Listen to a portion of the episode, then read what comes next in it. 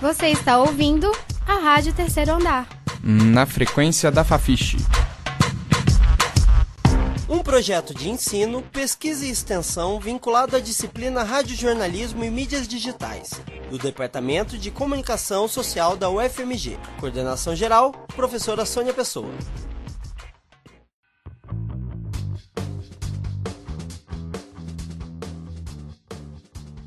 Olá a todos! Eu sou Gabriela Ventura e este é o programa especial Mala de Histórias, em que eu escrevo e narro a experiência de viajantes. A viajante convidada de hoje é a Dona Marta, que passou por algumas aventuras durante suas viagens. Não é isso mesmo, Dona Marta? Conta um pouco mais pra gente sobre a senhora e a história que nós vamos ouvir hoje. É, meu nome é Marta, eu tenho 60 anos e fui na minha primeira viagem de mochilão com minhas filhas.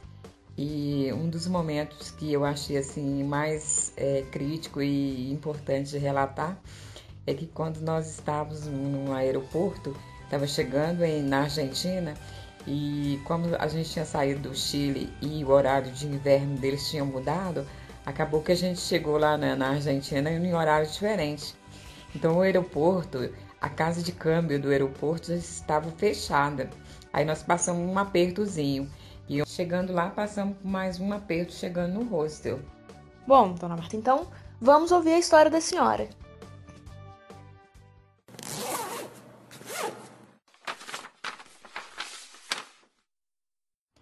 O aeroporto de lugar nenhum.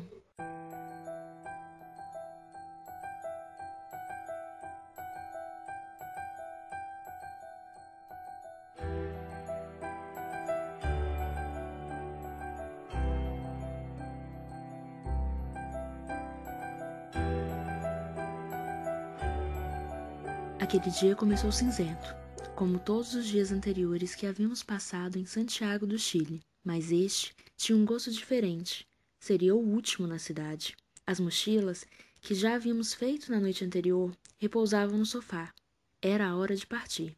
O metrô parecia um labirinto, com suas idas e voltas, sobes e desces. A mochila de 10 quilos nas costas pesava 20, 30, 40 quilos. As distâncias aumentavam e pareciam nunca chegar ao destino. Mas chegou. Embarcamos para a próxima aventura. E o avião aterrissou. Aquele voo apertado, turbulento, havia acabado. O cansaço da viagem já era denunciado pelos olhos sonolentos. Ao desembarcar, notamos que o aeroporto da pequena cidade no interior da Argentina tinha extensão de poucos metros. Numa rápida caminhada, percebemos que a única casa de câmbio que lá havia estava fechada. Não tínhamos nenhuma nota do dinheiro local, não tínhamos mais dólares, não tínhamos nada. O aeroporto de lugar nenhum estava a quilômetros do centro da cidade. O que fazer? Ficar parado não era uma opção. Fomos cada uma para um lado. Do lado de fora, encontrei um senhor que organizava as corridas de remis do aeroporto. Expliquei o dilema. Ele pensou um pouco, olhou dentro dos meus olhos, me disse para acompanhá-lo. Paramos num quiosque que selava malas. Explicou no espanhol lépido para o vendedor minha situação. O vendedor assentiu e disse que poderia me vender pesos de cinco para um. Aceitei, claro. Voltei para as minhas companheiras e pegamos um carro para o hostel. O motorista nos deu um verdadeiro tour sobre a cidade. Durante o caminho, nos esquecemos do estresse de nossa chegada conturbada e nos permitimos nos encantar pelo novo lugar que conheceríamos ao longo dos próximos dias. Numa porta grande, verde e pesada, sob uma luz fraca e amarela, estava nosso próximo lar. Tocamos a campainha. Não entendemos uma só palavra falada através do interfone antigo. A porta então se abriu e entramos. Com espanhol meio quebrado, explicamos a nossa reserva e entregamos o cartão para realizar o pagamento. Uma tentativa. Erro. Segunda tentativa. Erro. Troca o cartão. Erro. A semente de desespero plantada no aeroporto germinou mais uma vez. Nos entreolhamos. O que iríamos fazer? A atendente então quebrou a grossa camada de gelo formada pelo silêncio e angústia e disse que poderíamos pagar na manhã seguinte, logo depois que realizássemos o câmbio de dinheiro. Nos levou então até o nosso quarto, entregou a chave e nos deixou descansar dos sustos tomados. Logo depois, dormimos tranquilos por estarmos seguras. Lugar nenhum, em meio a tantas desventuras, era o lugar certo, lar de pessoas empáticas e prestativas.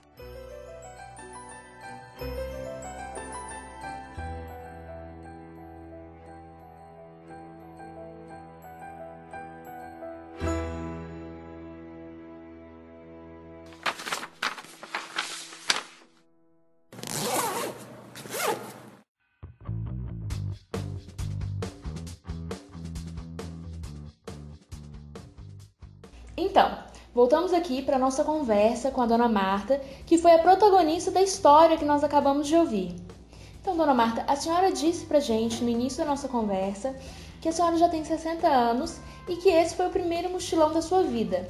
Como é que foi essa experiência? A senhora recomenda para pessoas da mesma faixa etária que a senhora? Sim, com certeza, com experiência única e recomendo demais. Mas só tive um probleminha na, na minha viagem, que foi com a, com a língua. É, você ouvindo é, aulinhas de, de espanhol é uma coisa, você conversando frente a frente com a pessoa é diferente, porque às vezes fala muito rápido, você não entende, mas com certeza eu recomendaria. Ah, então que ótimo! Essa foi a nossa conversa com a dona Marta e a gente se vê numa próxima. Até mais!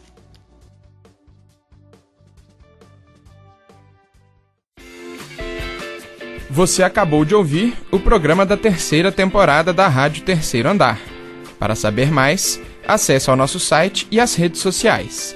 No Facebook e no Instagram, você procura por Rádio Terceiro Andar. Para ouvir esse e outros programas, acesse nosso site www.radioterceiroandarufmg.wordpress.com. Um projeto de ensino, pesquisa e extensão vinculado à disciplina Radiojornalismo e Mídias Digitais, do Departamento de Comunicação Social da UFMG. Monitor, Alexandre de Souza. Estagiária, Carlos Carmigliati. Coordenação geral, professora Sônia Pessoa.